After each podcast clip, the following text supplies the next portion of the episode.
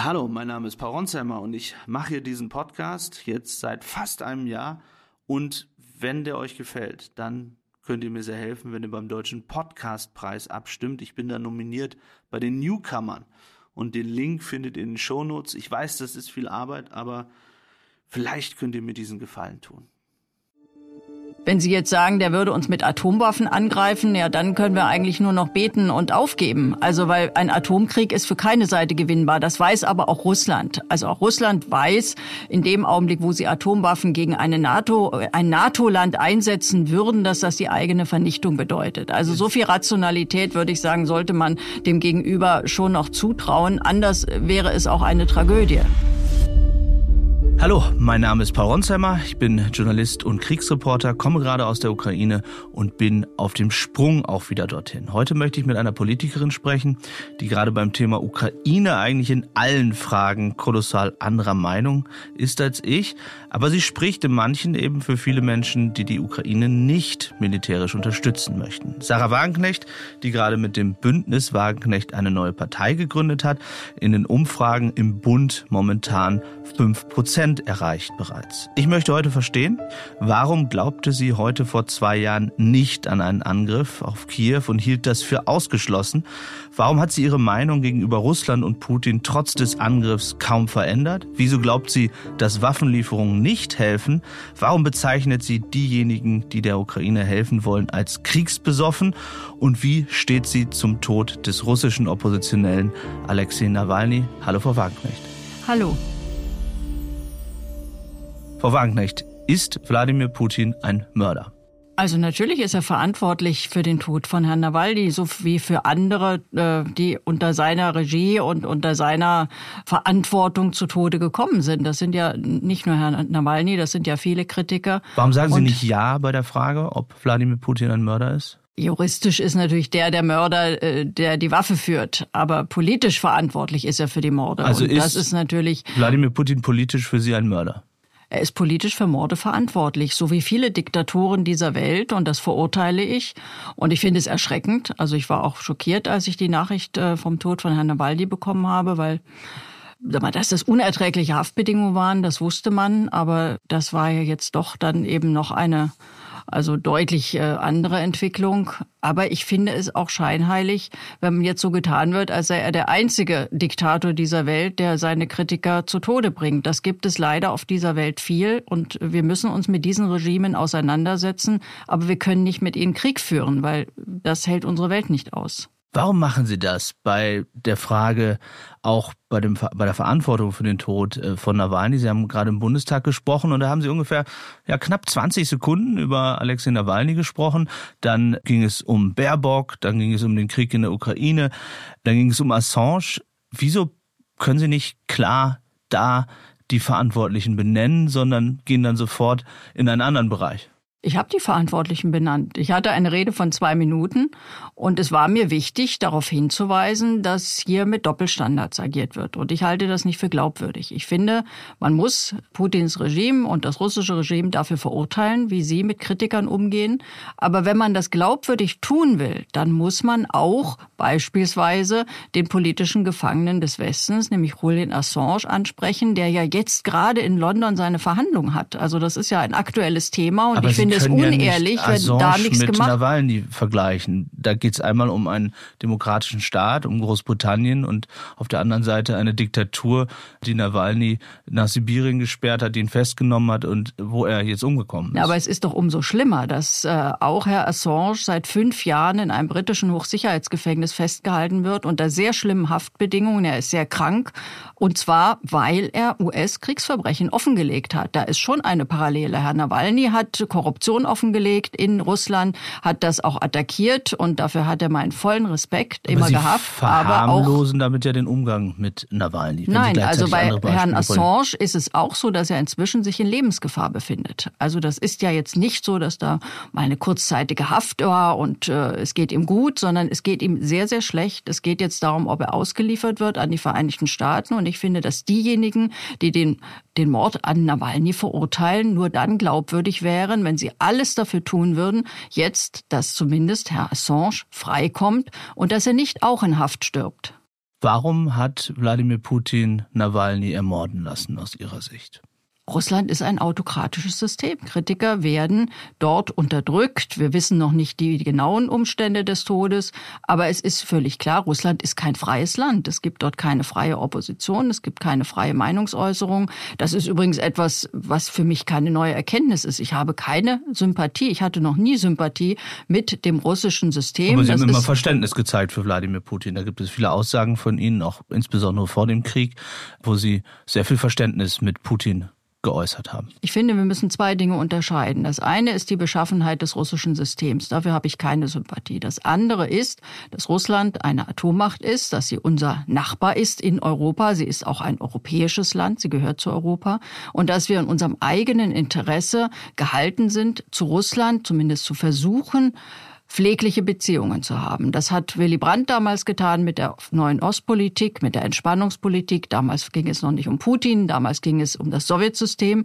Das war nun sicherlich auch kein freiheitliches System. Ich glaube, da sind wir uns einig. Trotzdem hat Willy Brandt damals gesagt, das war kurz nach dem Einmarsch sowjetischer Panzer in Prag. Wir müssen versuchen, eine bessere Grundlage, wir müssen versuchen, Abrüstungen, Gesprächsfaden aufzubauen. Das war die Grundlage dafür, dass irgendwann Michael Gorbatschow mit Perestroika und Glasnost an die Macht gekommen ist. Es war die Basis dafür, dass Deutschland wiedervereinigt werden konnte. Das war eine ähnliche Situation. Heute sagt man, wir müssen aufrüsten, wir müssen wieder auf Abschreckung setzen. Ich halte das für einen gefährlichen Kurs. Warum bezeichnen Sie diejenigen, die die Ukraine unterstützen wollen, die sagen, die Ukraine braucht mehr Waffen? Ich komme gerade von der Front und ich kann Ihnen berichten, dass wenn man dort ist und mit den Soldaten spricht, dass sie sagen, sie könnten sich wesentlich besser verteidigen, wenn es mehr Munition gäbe. Also man steht dort in diesen Schützengräben, sieht und merkt, äh, wie man beschossen wird und die Soldaten sagen, äh, die Russen schießen zehnmal, sie können sich nur zweimal verteidigen. Wenn ich dann gleichzeitig höre, dass Sie sagen, diejenigen, die die Unterstützung für richtig halten, kriegsbesoffen sind, dann frage ich mich, wie kommen Sie auf solche Formulierungen? Das habe ich gesagt zu einem Antrag der Koalition und auch äh, zu dem Antrag der Union, wo es um die, um die Lieferung weitreichender Waffen, also Taurus-Raketen geht. Waffen, die über 500 Kilometer nach Russland äh, reichen können, wo Herr Kiesewetter sehr offen gesagt hat, es geht jetzt darum, den Krieg nach Russland zu tragen, also zum Beispiel Ministerien, die befinden sich in Moskau, mit diesen Waffen zu attackieren. Ich halte das äh, für den puren Wahnsinn. Äh, dadurch, wenn, also wenn wir den Krieg mit deutschen Waffen nach Russland tragen, dann tragen wir den Krieg nach Deutschland. Und das ist unverantwortlich gegenüber den Menschen in unserem Land. Und es hilft am Ende auch der Ukraine nicht, weil äh, es ist ja keine Hilfe oder keine Unterstützung, diesen Krieg immer weiter zu verlängern. Es sterben jeden Tag junge Männer an der Front. Für die Zivilbevölkerung ist es ein einziges Leiden. Und mir hat noch niemand erklären können, wie mit militärischen Mitteln dieser Krieg beendet werden Aber soll. Frau Wagner, Sie haben ja gerade im Zusammenhang mit Nawalny beschrieben, beschrieben, was für ein Machtapparat dahinter steht. Es ist ein Mafiastaat, es ist ein Staat, wo politische Morde passieren, Grausamkeiten passieren jeden Tag. Und wenn Sie sagen, es müsse verhandelt werden, dann sagen Sie ja gleichzeitig, dass ein Teil der Ukraine unter diesem System leben soll. Also unter einem Machthaber Putin, der auch nach Ihrer Aussage gerade eben politische Morde anordnet. Ich habe erlebt in der Ukraine, wie Menschen vergewaltigt wurden und die mir davon berichtet haben, gefoltert wurden, Zivilisten umgebracht wurden, dieser Angriffskrieg eben geführt wurde auf brutale Weise. Wie können Sie denn tatsächlich diesen Menschen sagen, sie sollen unter Putin leben? Also zum einen ist auch in der Ukraine äh, jetzt keine lupenreine Demokratie. Alle Berichte, auch schon vor dem Krieg, äh, die Aber Sie wollen das ja jetzt nicht analysieren ernsthaft die Ukraine haben, mit Russland vergleichen. Gerade die Ukraine im Krieg ist natürlich schon ein Land, äh, auch das sehr repressiv auch gegen Oppositionspolitiker vorgegangen ist. Länder im Krieg werden in der Regel nicht demokratischer, sie werden undemokratischer. Aber damit verharmlosen Und, Sie gerade wieder Wladimir Putin. Nein, ich verharmlose indem Sie Putin Probleme nicht. ansprechen, die es gibt nein, in einem aber Land auch, und es auch in ukrainischen Gefängnissen, Russland. auch in ukrainischen Gefängnissen sind Oppositionspolitiker zu Tode gekommen. Das ist äh, jetzt wirklich keine Putin-Propaganda. Und jeder einzelne Fall ist eine Tragödie. Aber reden wir doch mal darüber, aber wie mit Waffengewalt, was soll denn dabei rauskommen? Glauben Sie ernsthaft, wenn wir Waffen und noch mehr Waffen liefern, dass die Ukraine irgendwann die russischen Truppen beispielsweise von der Krim vertreibt, dass Russland, die Atommacht Russland, das zulässt? Das ist doch keine sinnvolle Strategie, weil sie nicht realistisch ist. Also aber die Frage bleiben wir erstmal bei meiner Frage, die, die Sie nicht beantworten. Ich habe gesagt, wenn Sie fordern, dass verhandelt soll, dann fordern Sie gleichzeitig, dass Menschen in der Ukraine unter dieser Schreckensherrschaft leben sollen. Also das, was ich höre aus der Ukraine, ist, dass die jungen Männer nicht mehr bereit sind, sich in diesem Krieg verheizen zu lassen. Das ist ja auch ein Problem, das die Ukraine zurzeit hat. Die braucht ja eigentlich nicht nur Waffen, sie braucht vor allem Soldaten. Und wir haben allein in der Europäischen Union 600.000 junge Männer aus der Ukraine, die geflohen sind, damit sie nicht eingezogen werden. Also auch die ukrainische Bevölkerung möchte, dass dieser Krieg endet. Nein, Frau Und dieser Wagner, Krieg endet nur. Muss ich kurz, muss ich kurz äh, es gibt erklären. ja genug es Schilderungen. ja, ich, ich kenne diese Schilderung auch auch, aber es gibt auch Umfragen, die eben klar benennen, dass 90 Prozent, 80 bis 90 Prozent, das sind repräsentative Umfragen, die auch wir durchgeführt haben dort, also unabhängig, 80 bis 90 Prozent sagen, sie wollen keine Verhandlungen. Und ich will Ihnen einmal sagen, was mir Soldaten dort in der letzten Woche an der Front gesagt haben, die dort in diesem Schützengraben waren. Sie haben gesagt, Natürlich wollen wir keinen Krieg, aber wenn wir uns hier geschlagen geben, dann ist das nächste Dorf hinter uns dran und da wohnen meine Kinder, da wohnt meine Frau und dann werden die von russischen Soldaten vergewaltigt und deswegen stehen wir hier an dieser Front. Ja, aber Sie müssen doch zur Kenntnis nehmen, das ist ja eindeutig, dass die ukrainische Armee Schwierigkeiten hat, junge Männer zu rekrutieren. Das wird ja teilweise mit sehr brutalen Methoden durchgeführt. Junge Männer versuchen ins Ausland zu flüchten, um nicht mehr dort in diesem furchtbaren Krieg verheizt zu werden. Und natürlich bin ich ja auch nicht der Meinung, dass das auf Dauer äh, diese Grenzlinie akzeptiert werden muss. Aber die Frage ist ja, schafft man es militärisch, das zu verändern? Ich sehe das nicht. Ich sehe eher, dass die Ukraine, dass die Verhandlungsposition der Ukraine sich immer mehr verschlechtert. Beispielsweise hat der ukrainische Verhandlungsführer, der damals in Istanbul verhandelt hat, selbst im ukrainischen Fernsehen gesagt, ja, es gab damals schon, wir reden über das Frühjahr 2022, die Möglichkeit, den Krieg zu beenden. Die Russen, so wörtlich, waren bereit, den Krieg zu beenden, wenn die Ukraine ja. auf die NATO-Mitgliedschaft verzichtet hätte. Nicht nur hätte. auf die NATO-Mitgliedschaft, Frau Wagner, es ging, ging um eine Kapitulation. Man nein, wollte nein, Zelensky entfernen, man wollte Nein, das nicht war nur, nicht, doch, das hat er eindeutig anders dargestellt. Doch. Der paraffierte Vertrag, den es aus der Zeit wohl gibt, hat vorgesehen, dass die Russen sich auf die Grenzlinien zurückgezogen hätten vor dem 24. Februar. Es gab eindeutige ähm, sozusagen Festlegungen, dass äh, der Status quo dort, also auch bei der Krim zunächst mal hätte eingefroren werden Aber sollen da und dass dann über 15 viele, Jahre darüber verhandelt worden wäre. Da gibt es wäre. sehr viele unterschiedliche Angaben und unterschiedliche Analysen. Ähm, es gibt auch die aus Großbritannien zum Beispiel, die das hart dementiert haben, diesen Vorwurf, dass angeblich Boris ja, aber der ukrainische Chefunterhändler ja, hat das gab, selber so es dargestellt. Den, es gab den Unterhändler und es gibt die ukrainische Regierung, die sagt, dass Putin zu dem Zeitpunkt eine volle Kapitulation wollte, dass man auch eine komplette Demilitarisierung äh, der ukrainischen Armee wollte. Also ich glaube, da kommen wir nicht weiter, wenn wir jetzt sozusagen über die Dinge von vor zwei Jahren reden. Ich will nochmal von, von Ihnen wissen, was sagen Sie denn dann diesen Soldaten, die ich dort getroffen habe? Also, wenn die sagen, wenn wir uns hier nicht verteidigen, wenn wir die Linie nicht halten, dann kommen Putins Truppen vergewaltigen unsere Frauen, wollen unsere Kultur auslöschen. Das ist ja das, was Russland tut. Egal, wo die russische Armee war, in welchen Städten und Dörfern, wird die Kultur ausgelöscht, alles Ukrainische zerstört. Putin sagt in Interviews, das sind Nazis. Er will immer noch die Ukraine in ihrer Existenz kaputt machen. Das heißt, wenn man sich auf etwas einlässt, dann würde das das Ende der Ukraine bedeuten, so wie wir sie kennen. Nein, es würde erstmal bedeuten, dass die Grenzlinie da eingefroren würde, wo sie jetzt besteht. Das würde ja auch heißen, dass die Russen nicht weiter vorrücken. Bisher oder aktuell rücken sie ja eher vor. Also ein Waffenstillstand würde eher bedeuten, dass man das zunächst einmal einfriert und natürlich muss man auch zur Kenntnis nehmen, die Ukraine war und ist auch vor dem Krieg schon ein gespaltenes Land gewesen. Es gab die stärker russisch geprägte Bevölkerung in der Ostukraine, die damals daran gehindert wurde, ihre Kultur und ihre Sprache weiter wahrzunehmen. Das war ja einer der Gründe auch für den ausbrechenden Bürgerkrieg.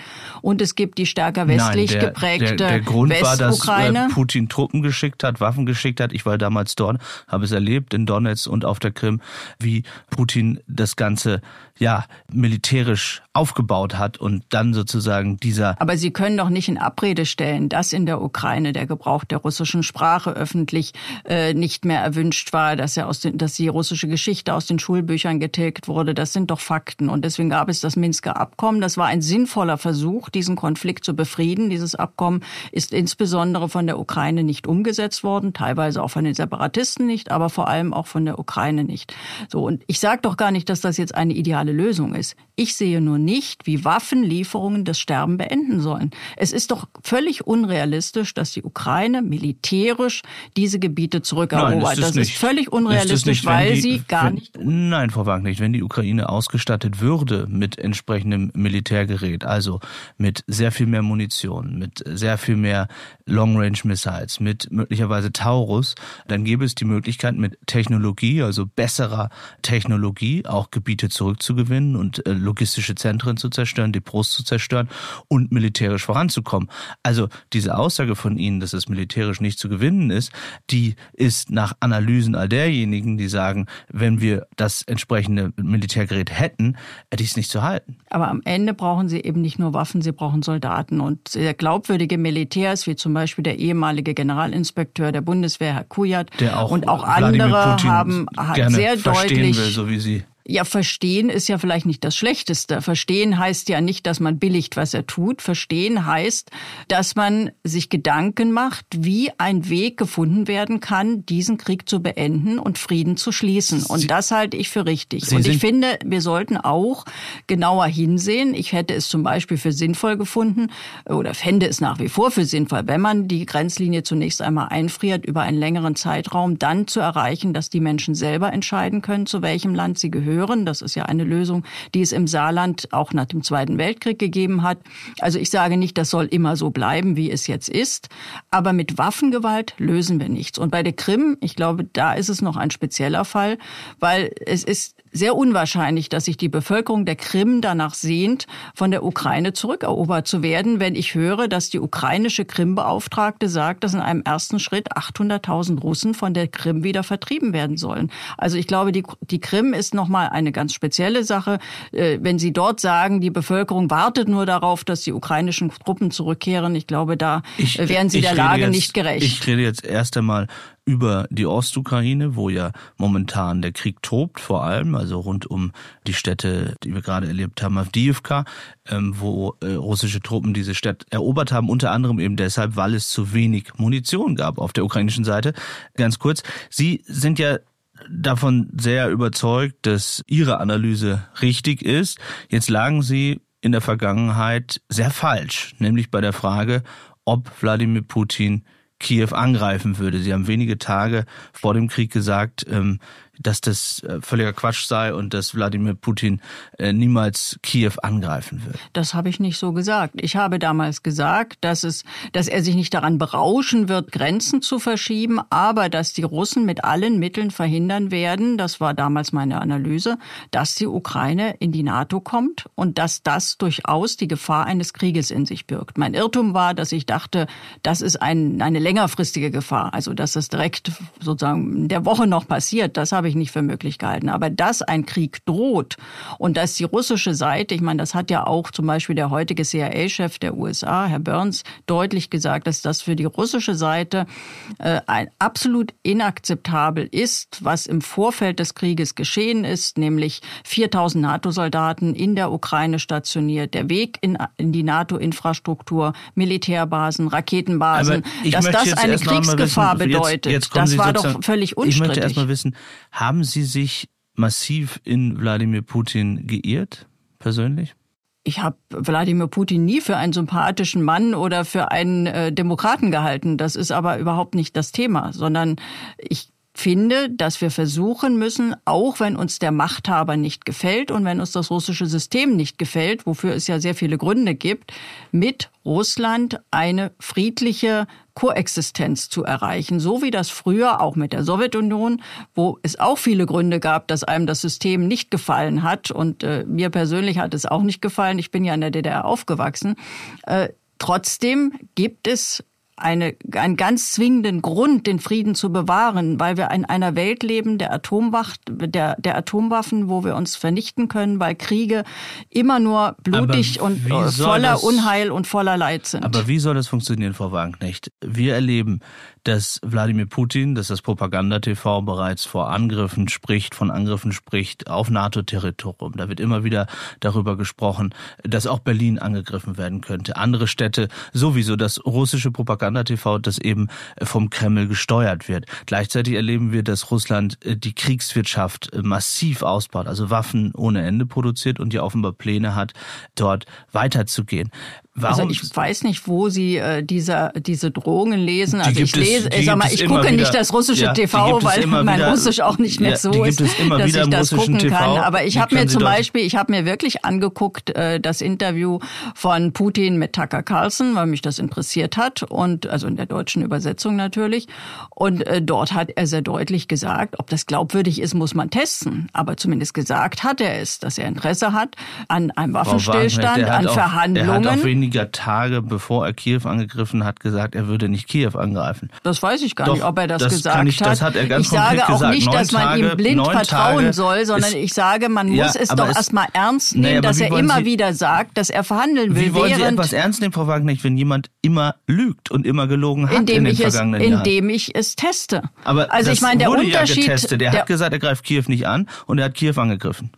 Also ich habe das damals Doch, nicht wahrgenommen, gibt, dass er das so gesagt Zitat, hat, aber ja, das kann das durchaus sein. Staatsmänner lügen. Der Unterschied jetzt ist, dass in der Ukraine Verhandlungen per Dekret verboten sind. Also auch wenn Sie jetzt diese Umfragen ansprechen, dass die Ukrainer keine Verhandlungen wollen, müssen Sie einfach wissen, in der Ukraine äh, auf Kollaboration mit Russland steht der Tod und es gibt ein Dekret, das Verhandlungen verbietet. Russland im Gegenzug sagt zumindest öffentlich, sie wollen verhandeln. Also und, machen wir doch ein Verhandlungen Verhandlungsangebot, sagen wir doch, für einen Waffenstillstand hören wir auf, Waffen zu liefern, wenn die Russen bereit sind, einen ja. Waffenstillstand einzuhalten und in Friedensverhandlungen einzutreten. Warum macht man ihnen nicht dieses Angebot? Das wäre doch der Test. Wenn sie es ablehnen, wissen wir, woran wir sind, aber wenn sie es annehmen, auch. Frau Wagner, damit würden Sie voraussetzen, dass Putin ein seriöser Gesprächspartner wäre, der eben in der Vergangenheit nicht gelogen hat, der bereit wäre, sich auf etwas einzulassen. Und in diesem Interview, was Sie ansprechen, da hat Putin eben auch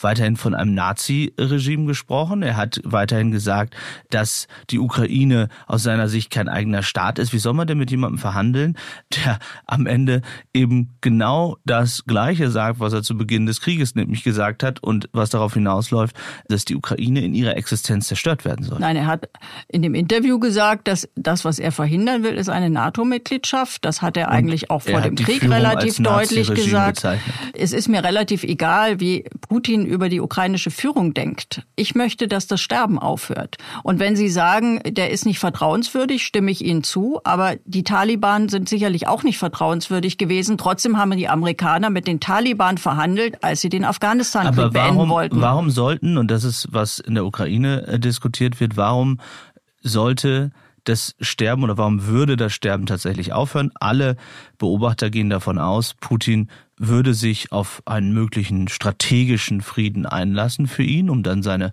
äh, Militär weiter, sein Militär weiter auszubauen. Also dafür zu sorgen, ähm, dass er noch mehr Waffen hätte, um dann wieder in ein paar Monaten, ein paar Jahren zu sagen, er wurde provoziert und dann wieder Kiew anzugreifen. Also, also das ist na, ja das Argument, dann, das, das ist wenn ja das, er das wollte, könnte er ja einfach jetzt den Krieg fortsetzen. Er ist ja, zurzeit ja. in der Vorder ja, aber ich sage ja, man sollte die Russen jetzt unter Druck setzen, aber auch ihnen ein Angebot machen, ein Waffenstillstand. Wie könnte man denn Russland unter Druck setzen aus Ihrer Sicht? Indem man sagt, wir hören auf, Waffen zu liefern, wenn ihr einen Waffenstillstand macht und einhaltet und dann Friedensgespräche Aber zu führen naiv, über die Frau Einfrierung der Grenzen. Man hat das, das fordert der Papst, das fordert der, der gesamte Süden, das fordern sogar Teile der Republikaner in den USA, das fordert ein Großteil der, der englischsprachigen Presse. Aber Nur in Deutschland wird so getan, als sei das eine völlig aberwitzige Position. Wagner, Wie wollen Sie denn diesen Krieg beenden, wenn Sie nicht Friedensgespräche es gab wollen? Nach dem Minz-Abkommen diesen Versuch Deutschland Deutschland hat ja keine Waffen geliefert. Deutschland hat ja erst nach der Invasion, also dem Angriff auf Kiew, war Deutschland bereit, Waffen zu liefern. Man hat ja versucht, immer zu sagen, wir dürfen Putin bloß nicht provozieren, wir bloß, dürfen bloß keine Waffen liefern, weil das dazu führen könnte, dass er einen Grund hätte anzugreifen. Und jetzt sagen Sie, Sie wollen der Ukraine sagen, sie, sie bekommt keine Waffen mehr und auf Putin vertrauen, ja, dass er dann nichts, dass er dann nicht mehr angreifen würde? Also, also wie wollen Sie das der Ukraine erklären? Nach Ihrer Logik hätte Putin im Jahr 2014, als er die Krim angeschlossen hat, tatsächlich die gesamte Ukraine überfallen müssen. Damals hätte er, er ja es gesagt, nämlich leicht gekonnt. Er hat ja gesagt, damals, aus seiner Sicht war es ein Fehler, es nicht früher gemacht damals zu haben. hätte er auch ein leichtes Spiel gehabt. Damals war die Ukraine überhaupt noch nicht hochgerüstet. Er hat gewartet. Der Westen hat die Ukraine in dieser Zeit massiv hochgerüstet. Russland hat immer wieder gesagt, der Weg in die NATO ist einer, der für sie ein No-Go ist. Das wollen sie nicht. Sie wollen keine Raketenbasen auf ukrainischem Territorium. Territorium, weil die Moskau in zwei Minuten erreichen können. Wenn die USA in einer Situation wäre, wo China beispielsweise in Mexiko Raketenbasen planen würde, wüsste ich auch, wie das ausgeht. Also es war hier klar, es gibt einen Konflikt. Man hat man war nicht bereit, hier in irgendeiner Weise Kompromisse zu machen, hat es am Ende auf diesen Krieg angelegt. Deswegen sage ich, all die Vorgeschichte spricht nicht dafür, wenn man diesen Konflikt ausräumt, dass es dann einen erneuten Überfall gibt. Und weil Sie immer wieder Natürlich das ansprechen, weil Sie immer wieder dafür, das Frau ansprechen. Alles spricht dafür. Sie, Sie wollen sich nicht erinnern, dass Wladimir Putin den Angriff auf Kiew ausgeschlossen hat. Das hat er mehrfach getan. Olaf Scholz war bei ihm und war danach fast wie beseelt, also kurz vor Kriegsbeginn, ähm, dass äh, äh, Wladimir Putin ja nun gesagt hätte, er wolle Kiew nicht angreifen und war sehr optimistisch. Und die Deutschen haben bis zuletzt geglaubt, äh, dass es nicht so weit kommt kommen würde. Also, also wenn alle, Sie, wenn Sie sich Interviews Geschichte, von mir aus der Zeit angucken, habe Geschichte ich gesagt, spielt, ich rede jetzt da davon, was Wladimir Gefahr. Putin sagt. Ich sag, rede davon, weil Sie sich ja auf Putin verlassen wollen und sagen, die Ukraine bekommt dann keine Waffen mehr Ich will mich nicht auf Putin verlassen. Ich will, dass das Sterben endet und dass man, dass die Waffen schweigen und dass zunächst mal der Konflikt eingefroren wird und dass dann verhandelt wird. Und wenn Sie sagen, Putin würde dann also den Westen angreifen, dann muss ich allerdings auch sagen, eine Armee, die nicht in der Lage war, Kiew einzunehmen. Ich halte halte das für ausgesprochen unwahrscheinlich. Und zwar nicht, weil Putin es nicht will, sondern weil er es gar nicht könnte, dass die NATO-Territorium ja angreift. mehrere Analysen dazu und es ist eben ein Unterschied vor zwei Jahren. Er hat auf Kriegswirtschaft umgestellt und massiv jetzt in Rüstung investiert. Er bekommt Hilfen aus Nordkorea, aus dem Iran, aus China. Er baut sozusagen sein Militär gerade auf und alle Experten sagen, dass er eben in wenigen Jahren NATO-Staaten angreifen könnte. Aber, Aber ich meine, vergleichen Sie mal die Militärausgaben der NATO und die Militärausgaben Russlands. Also er hat ja offensichtlich Probleme, selbst in der Ukraine das zu erreichen, also was müssen, er ursprünglich Sie wollte. Er hat ja sich schon aus entscheiden. Kiew also einerseits sagen Sie, Russland ist eine Atommacht und man könne bestimmte Gebiete ja, nicht zurückerobern und jetzt sagen Sie, äh, so stark ist die Armee ja gar nicht und die könnte Die konventionelle Armee ist, ist offensichtlich nicht stark, das hat sie ja gezeigt. Wenn Sie jetzt sagen, der würde uns mit Atomwaffen angreifen, ja, dann können wir eigentlich nur noch beten und aufgeben. Also weil ein Atomkrieg ist für keine Seite gewinnbar. Das weiß aber auch Russland. Also auch Russland weiß, in dem Augenblick, wo sie Atomwaffen gegen eine NATO, ein NATO-Land einsetzen würden, dass das die eigene Vernichtung bedeutet. Also Jetzt. so viel Rationalität, würde ich sagen, sollte man dem Gegenüber schon noch zutrauen. Anders wäre es auch eine Tragödie. Jetzt hat Donald Trump, sieht es ja fast ähnlich wie Sie, kann man sagen, und würde als Präsident auf einen schnellen Deal zwischen äh, der Ukraine und Russland dringen. Trump sagt aber im Gegensatz zu Ihnen, also wie genau er sich das vorstellt, er würde Zelensky einerseits mit dem Abbruch aller Hilfen drohen, wenn er nicht bereit wäre äh, zu verhandeln und er würde Putin sagen, wenn du jetzt keinen Deal machst, rüste ich die Ukraine massiv auf. Ähm, hätte Trump da Ihre Unterstützung? Na, es ist ja zumindest ein rationaler Weg. Also da, zu sagen, wir versuchen jetzt einen Friedensschluss zu finden und natürlich kann man sagen, wenn die Russen nicht bereit wären, den Konflikt zu befrieden, dann muss man über andere Wege nachdenken. Was bedeuten andere Wege? Also militärisch aufrüsten dann? Wenn die Russen jetzt tatsächlich sagen würden, wir wollen die gesamte Ukraine erobern, wir wollen das sie auslöschen. Sie ja die ganze Zeit. Nein, das sagt, also Doch. hat Putin so nicht gesagt. Aber wie gesagt, wir können ja darüber reden, was er sagt ne? und was er denkt. Das ist mir relativ egal. Ich finde, man muss ihn daran messen, was er tut. Aber dafür muss man ihm zunächst mal ein Angebot machen. Also, wenn man jetzt Russland anbieten würde, wir frieren den Konflikt ein an der Grenze, wo die Front jetzt verläuft. Übrigens wäre er ja auch nicht weiter vorgerückt, wenn man das schon vor zwei Monaten gemacht hätte. So, aber wir frieren da ein, wo die Front verläuft und alles andere wird in Verhandlungen gelöst. Und die Ukraine verzichtet auf eine NATO-Mitgliedschaft und auf Raketenbasen und Militärstützpunkte, weil das war ja der Zankapfel. Das hat ja der ukrainische Chefunterhändler selber bestätigt, dass das auch schon in Istanbul eigentlich der entscheidende Konflikt war. Und wenn Russland dann nicht darauf eingeht, sondern darauf beharrt, dass es weiterhin die Ukraine auslöschen will und weiterhin äh, form, also weiterhin diesen Krieg fortsetzen will, ja, dann sind wir natürlich auch in einer Beistandspflicht. Aber das ist doch eine Situation, die wir überhaupt noch nicht ausgetestet haben. Damals in Istanbul haben die Russen sich anders verhalten. Das ist eindeutig. Sie hätten den Krieg beendet, sagen Nein. die Ukrainer, sagen die Ukrainer. Nein. Und äh, jetzt ist es die Situation, nicht Russland hat per Dekret Verhandlungen verboten, sondern Zelensky hat per Frau Dekret Verhandlungen also verboten. Jetzt fangen Sie wieder mit vor zwei Jahren an. Ich kann Nein, nur sagen, dass damals aktuell, die russische Armee massiv unter Druck war, dass die Panzerkolonnen abgeschossen waren, dass sich äh, Russland äh, sozusagen unter Druck fühlte und aus Kiew abgezogen ist. Aber ich möchte nochmal in die Jetzt-Phase. Putin wird doch überhaupt kein Interesse an Verhandlungen haben, bevor nicht entschieden ist, wer in den USA Präsident wird, oder? Also in der englischsprachigen Presse stand, er hätte den USA noch im letzten Herbst einen Waffenstillstand angeboten. Ich kann das nicht beurteilen. Ich finde aber diese abstrakte Debatte, Putin will nicht verhandeln, wir sollten ihm ein Verhandlungsangebot machen. Das nimmt er an oder er lehnt es ab. Wenn er es ablehnt, ist das eine Lage, auf die wir reagieren müssen. Das ist richtig. Aber solange er das Angebot nicht hat, kann er es ja auch nicht ablehnen. Und es wäre ja doch vielleicht den Versuch wert, dass er es annimmt. Und seine Signale verbal sind zumindest, er will verhandeln. Und deswegen sollten wir das versuchen. Wir müssen doch jeden Tag versuchen, äh, diesen Krieg zu beenden und nicht sagen, das muss noch irgendwie ewig weitergehen. Das Argument ja nicht darum, war ja dass immer, es nicht noch weitergeht, sondern es geht ja, doch, darum, dass Putin es, es wieder nutzen wird und noch massiver angreifen würde und dass er eben seine Kriegsziele nie aufgegeben hat, die ein Ende der Ukraine als Staat bedeuten, also die Existenz. Also, also er formuliert zumindest seine Kriegsziele anders. Naja, also wenn, wenn man, wenn man die Regierung weiterhin als, als Nazi-Regime bezeichnet und er weiterhin äh, den Präsidenten loswerden will und weiterhin alles aber an Signalen sendet, ähm, die nichts mit irgendeiner Verhandlungs, einem Verhandlungswillen zu tun haben, abseits von dem, was er in Propaganda-Interviews bei Tucker Carlson sagt wir müssen doch einfach testen, gibt es Verhandlungsbereitschaft oder nicht. Wenn wir nicht, und das wird ja auch, also zum Beispiel von der Rand Corporation, schon vor einem Jahr haben die das gefordert. Sie haben es jetzt nochmal bestärkt.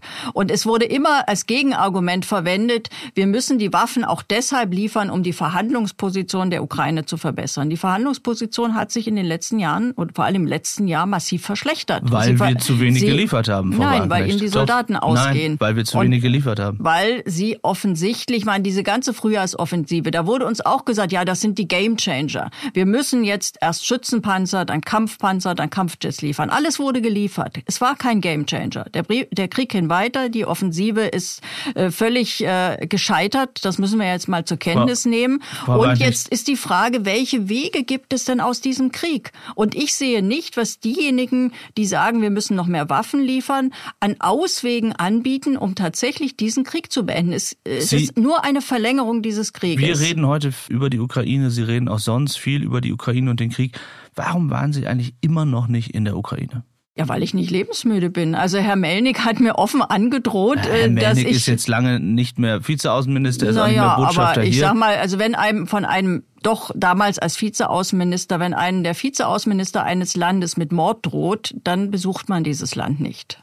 Also da bitte ich schon um Ihr Verständnis. Also das ist der einzige Grund. Vorher sind Sie auch nicht in die Ukraine gefahren. Was ist, wenn Ihnen der Botschafter und andere ja, in der ich war auch nicht in Russland. Also das letzte Mal, dass ich in Russland war, das war im Jahr 1988, Aber als ich mein Abitur nicht, gemacht glauben habe. Glauben Sie nicht, dass das für Sie wichtig wäre, um die Menschen besser zu verstehen? Sie reden über Behandlungen, über äh, das, was die Ukraine machen sollte. Wäre es dafür nicht wichtig, mal mit den Menschen vor Ort wirklich zu sprechen?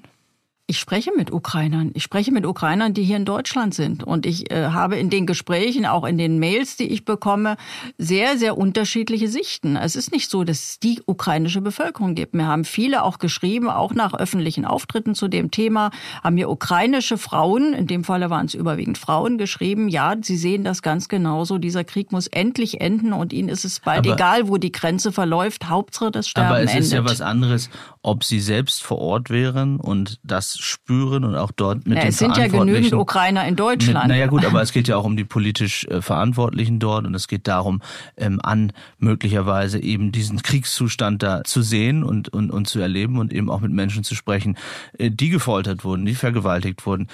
Haben Sie Sorge davor, dass das Ihre Meinung so ändern könnte, dass Sie nicht mehr das sagen, was Sie jetzt sagen? Ja, aber dass Menschen furchtbar leiden, dass dieser Krieg barbarisch ist, das weiß man, weil Kriege immer barbarisch sind und deswegen muss man sie beenden. Also gerade weil all das passiert, was Sie sagen. Und es gibt ja genug auch Fernsehberichte über junge Männer, die zurückkommen, keine Arme mehr haben, kein Augenlicht mehr haben. Das, äh, oder Familien, wo die Männer gefallen sind und, und die Frauen verzweifelt sind und die Kinder keinen Vater mehr haben. Das spricht doch alles dafür, dass man das beenden muss, dass das jetzt nicht noch Jahre weitergehen kann und jeden Tag hunderte junge Männer sterben.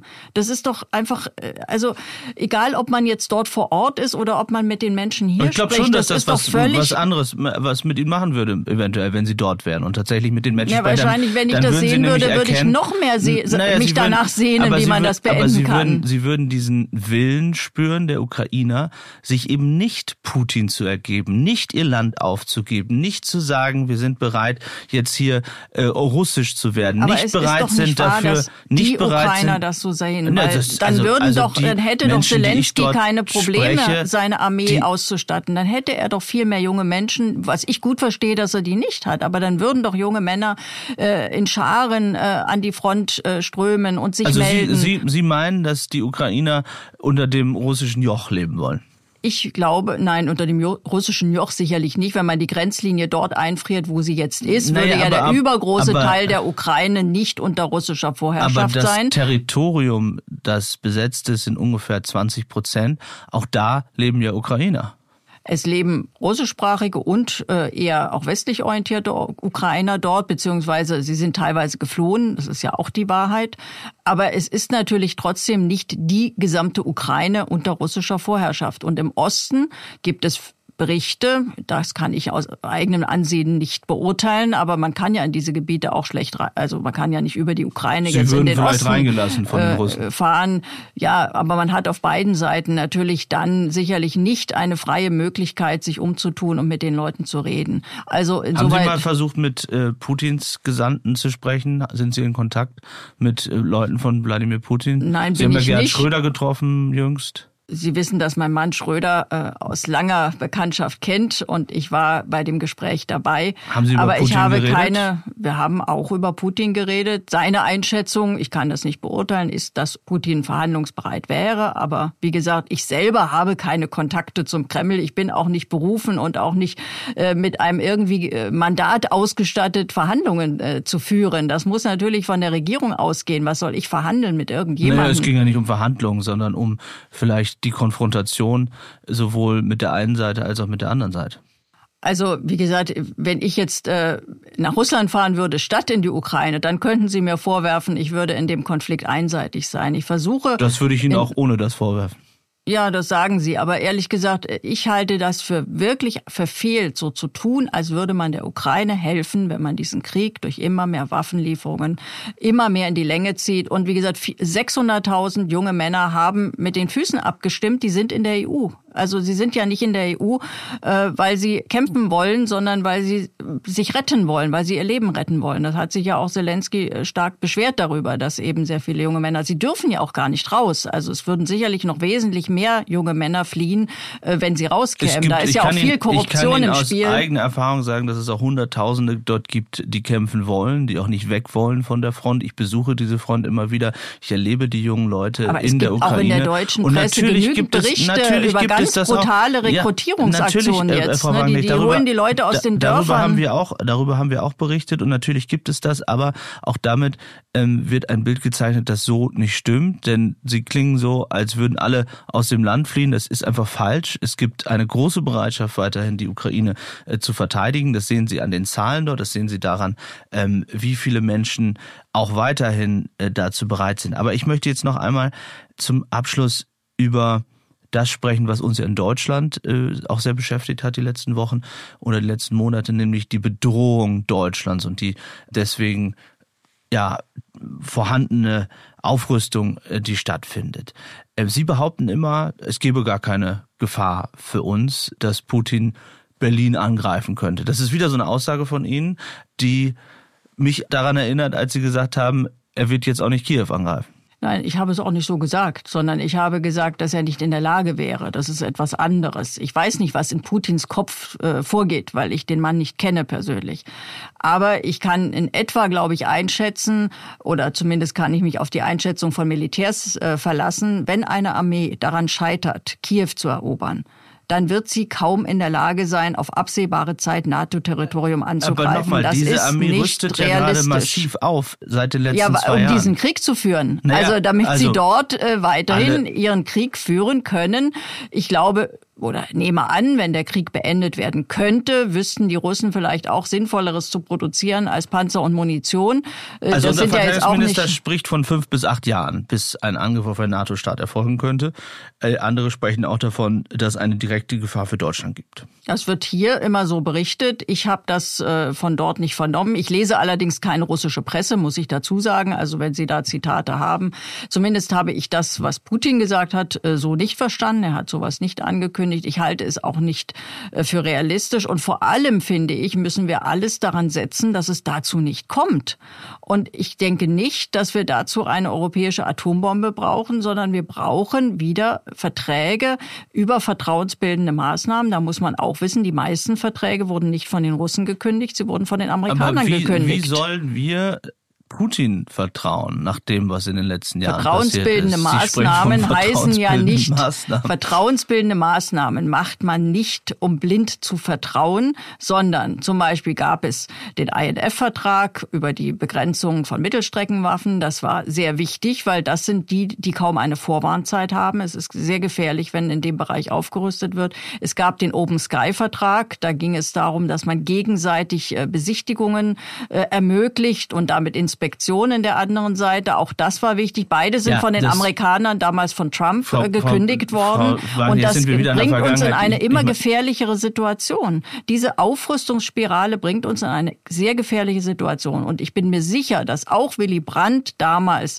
nicht Brezhnev vertraut hat, weil ich glaube auch nicht, dass Brezhnev ein vertrauenswürdiger Mann war, sondern Aber damals man hat wurde auf aufgerüstet auf der einen Seite, Nein, um man hat ja dann- um Abschreckung gegen Man hat dann versucht, dieses Wettrüsten und nicht nur versucht, sondern tatsächlich auch Abrüstungsverträge geschlossen, um dieses Wettrüsten zu stoppen. Und das war eine erfolgreiche Politik und eine sinnvolle Politik. Und jetzt sind wir wieder voll in Aber dieser die Aufrüstungs-Abschreckungsspirale, die, viele- gefährlich ist. Die meisten Experten sagen, die Gefahr momentan ist eben noch sehr viel größer als während des Kalten Krieges, weil mittlerweile jemand im Kreml sitzt, der völlig unkalkulierbar ist in dem, was er tut, der noch eine viel größere Gefahr darstellt. Ich weiß nicht, ob das unkalkulierbar ist. Viele westliche Strategen, wie gesagt, auch Herr Burns, der jetzige CIA-Chef, aber auch andere, haben gesagt, wenn dieser Weg der NATO, Integration in die militärischen Strukturen der NATO, wenn man das weiter macht in der Ukraine, wird es Krieg geben. Das haben viele vorhergesagt.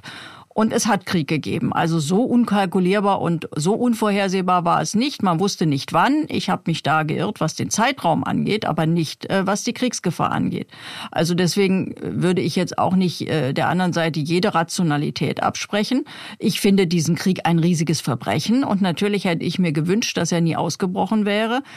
Aber wir sollten jetzt einfach, äh, sag mal, darüber reden, was können wir tun, damit der Konflikt nicht eskaliert und was können wir tun, damit die Sicherheit in Europa wieder äh, mehr gewährleistet Aber wird. es sind und ja nicht das nur wird nicht durch europäische es- Atombomben das Fall Es sein. sind ja nicht nur die Deutschen, die diese Gefahr sehen, zum Beispiel die estnische Ministerpräsidentin Katja Kallas, die eine Grenze hat äh, zu Russland und äh, bittere historische Erfahrungen gesammelt hat. Sie sagt, wenn wir Putin nicht in der Ukraine stoppen, wird es gefährlich für die NATO.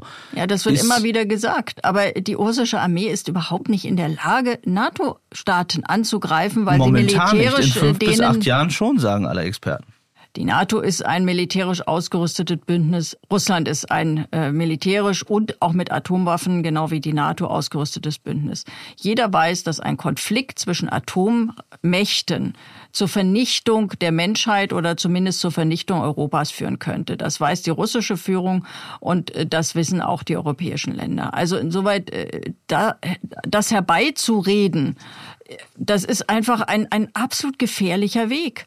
Wir dürfen keinen, wir müssen alles tun, dass es nie einen Krieg wieder mit Russland gibt, weil Europa den wahrscheinlich nicht überleben könnte.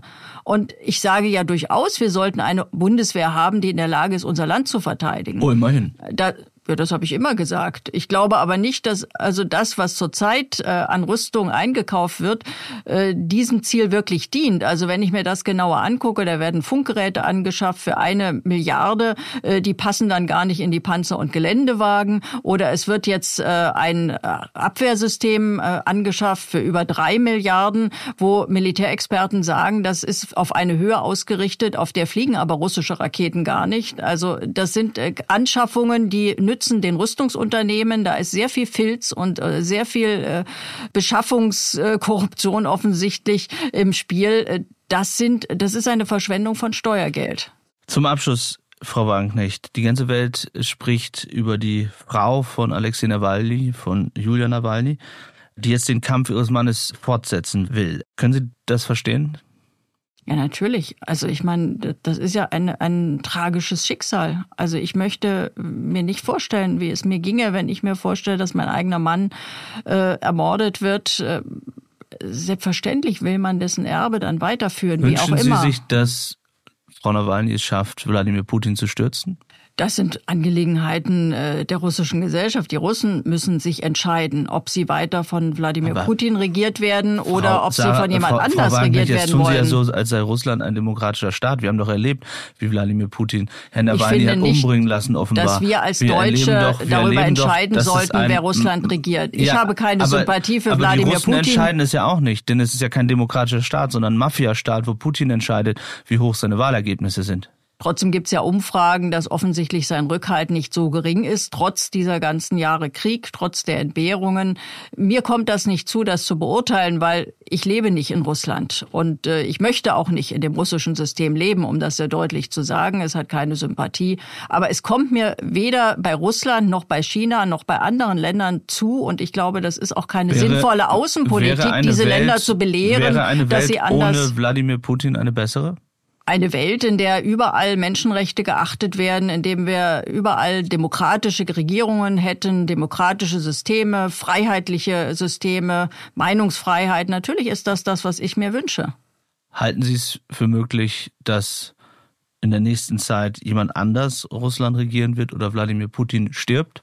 Naja, dass Wladimir Putin irgendwann einmal nicht mehr regiert, ist ja wohl selbstverständlich. Ähm, ob das kurzfristig der Fall ist und vor allem, ob sich dadurch Dinge bessern, hängt ja davon ab, äh, wohin sich die, die Verhältnisse verändern. Also ich meine, es gibt auch in Russland nationalistische Kräfte, die noch wesentlich radikaler sind als Wladimir Putin. Das muss man auch wissen. Die auch noch wesentlich, also wenn ich höre, was zum Beispiel Medvedev und andere öffentlich sagen, die also tatsächlich mit Atombomben drohen, also wir sollten auch nicht die Illusion haben, dass alles, was nicht Putin Über ist, Medvedev, automatisch besser ist. Medvedev macht das ja auf Geheiß Putins. Alles, was dort passiert, ist ja ein Propagandaapparat. Äh, also zumindest genau klingt er aber anders als Putin. Ja, auch, also auch deswegen spielt er eine Rolle. Aber es gibt schon auch richtige nationalistisch-militaristische Kräfte, mit denen wir noch wesentlich weniger zurechtkommen könnten als mit Putin. Also insoweit war auch diese alte These, die hat ja George Kennan mal formuliert damals, äh, als es darum ging, soll die NATO sich erweitern. Er hat gesagt, die NATO-Osterweiterung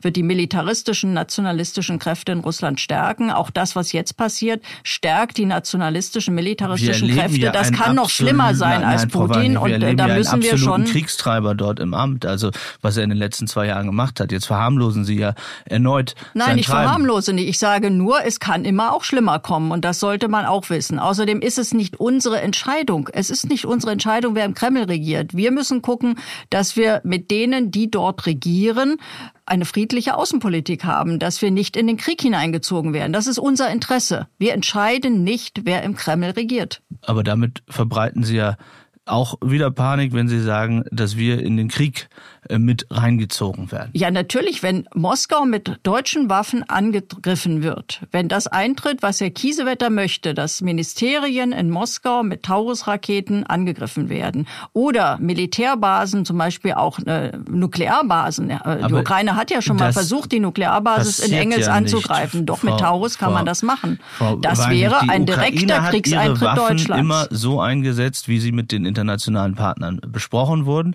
und es gab dort das nie, doch, das ist so.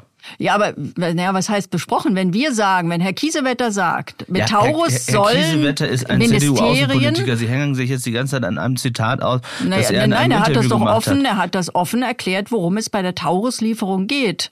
Es geht ähm, darum, den Krieg geht, nach nein, Russland zu nein, tragen, Frau Ministerien und mit Nuklearstützpunkten nein, anzugreifen. Auch das, es geht darum, logistische Zentren, insbesondere in der Ostukraine nein, er hat und auf von der Ministerien Krim. Ja, und Militärbasen aber, geredet. Aber Herr Kiesewetter ist nicht Verteidigungsminister. Ich rede davon, was die Ukraine Naja, der Verteidigungsminister will. will. sie ja zurzeit noch ja, nicht liefern, na, die Taurus-Raketen, vielleicht aus gutem was Grund. Was die Ukraine will, sie will damit logistische Zentren zerstören auf der Krim und in der Ostukraine, um den Nachschub komplizierter zu machen für Russland. Dafür braucht man nicht 500 äh, Kilometer Reichweite. Mm. Die braucht man, um Moskau anzugreifen. Nein, das ist Quatsch und das wissen Sie auch. Die Ukraine will Moskau nicht angreifen und will dort auch keine Taurus äh, einsetzen. Das Sie haben schon Moskau angegriffen, nur eben mit Drohnen und das war leicht abwehrbar. Sie haben auch schon Nuklearbasen in Russland angegriffen. In Engelsteam Nuklearbasis haben sie versucht, mit Drohnen anzugreifen. Nur die Drohnen sind für Russland, die kann man abwehren. Eine Taurus-Rakete kann man nicht. Dagegen gibt es eigentlich, soweit ich gehen weiß, keine Abwehr. Aus, gehen Sie davon aus, dass die Taurus am Ende doch geliefert werden? Ich bin mir unsicher, weil Herr Scholz ja bisher immer so agiert hat, dass er lange Nein gesagt hat, dann hat er Jein gesagt und irgendwann hat er Ja gesagt. Also ausschließen würde ich es nicht. Ich halte es für sehr gefährlich, wenn wir das machen. Frau Wagenknecht, obwohl wir in allen Fragen wahrscheinlich unterschiedlicher Meinung sind, ähm, herzlichen Dank, dass Sie da waren. Dankeschön. Sehr gerne.